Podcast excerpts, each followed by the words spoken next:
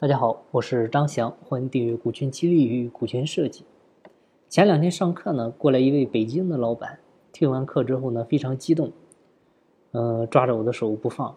他说非常后悔没早点来学习，不然呢也不会犯现在的错误。他是遇到个啥情况呢？就是去年的时候不是疫情嘛，他公司呢有一个很重要的一个技术骨干，当时呢就想离职，啊，因为有个同行呢当时在。给他高薪，想挖他走。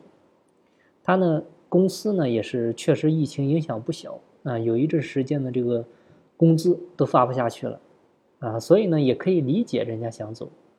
但是这个人呢对他非常的重要啊，所以呢迫不得已，当时呢他们商量了一下啊，做了一个谈判啊，就答应给这个技术骨干五个点的股份，而且呢是实股啊，去工商呢也做了登记注册。然后呢，也让他成为了这家公司公司的小股东。然后今年过完年之后呢，他们这个行业呢，整个的市场呢变动非常大，啊，就是突然之间，这个技术骨干本身的那个技术能力呢，突然就跟不上时代了，啊，甚至呢就有些鸡肋了。所以呢，这个时候这个人呢就非常的缺乏安全感。我们知道，越是缺乏安全感的人越怎么样呢？啊，通常是越爱表现自己。啊，那怎么才能表现自己的，才能表现的自己很牛呢？那就是跟别人不一样。所以呢，接下来他啥事呢都跟别人对着来。啊，你比如就是开股东会的时候，啊，只要是老板同意的，啊，他就反对；啊，老板反对的东西，他就大力支持。那其实发展到这个地步，已经就是有点有点胡来了哈。那虽说他就五个点的股份，他影响不了大局，但是呢。你涉及到一些需要股东签字的东西啊，他不配合，那这个时候呢，反而就有点麻烦，因为你别说五个点了，啊，哪怕他就是一个点啊，哪怕他就是零点一个点的股东，啊，只要他是直接持股的自然人股东，啊，有的时候呢，就需要他签字才行，结果呢，他跟你玩失踪，啊，你说这事怎么着，就很尴尬，他搞的很多事呢就没法正常进行。所以呢，这个老板就非常后悔，啊，当时呢没有做好股权设计，啊，就直接让他持股了。所以通过这个事呢，各位一定要记住啊，就是如果说你公司要做股权激励，啊，你想把自己的股份分给员工，一定要记住，千万别乱分，啊，务必务必是把这些小股东呢放到一个持股平台里面，啊，你千万千万别让他直接写到你的公司章程里，因为你一旦把小股东写进章程了。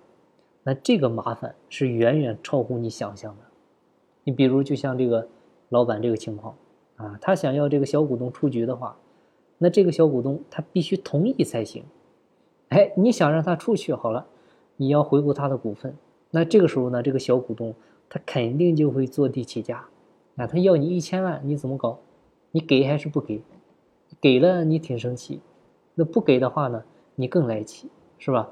还有就是，比如说公司开股东会，好了他不来，然后呢来了呢也不投票，投票了呢也不签字，你说你怎么办？另外他小股东，何况他在找你麻烦呢，对吧？你比如说动不动来查你个账啊，动不动申请解散公司，你说他不搞死你？所以说这么多呢，还是想奉劝大家，就是我们如果做股权激励的话呢，千万千万别凭感觉去做。像现在我们做股权激励，目前行业通常的做法呢，就是会成立一个持股平台，啊，把你的所有的激励对象都放到持股平台里，然后呢，通过这个持股平台再去持有你主体公司的股份，这样的话呢，做了一层间接持股。这样的好处是啥呢？主要有两点，第一个呢，就是你老板可以做这个持股平台的普通合伙人。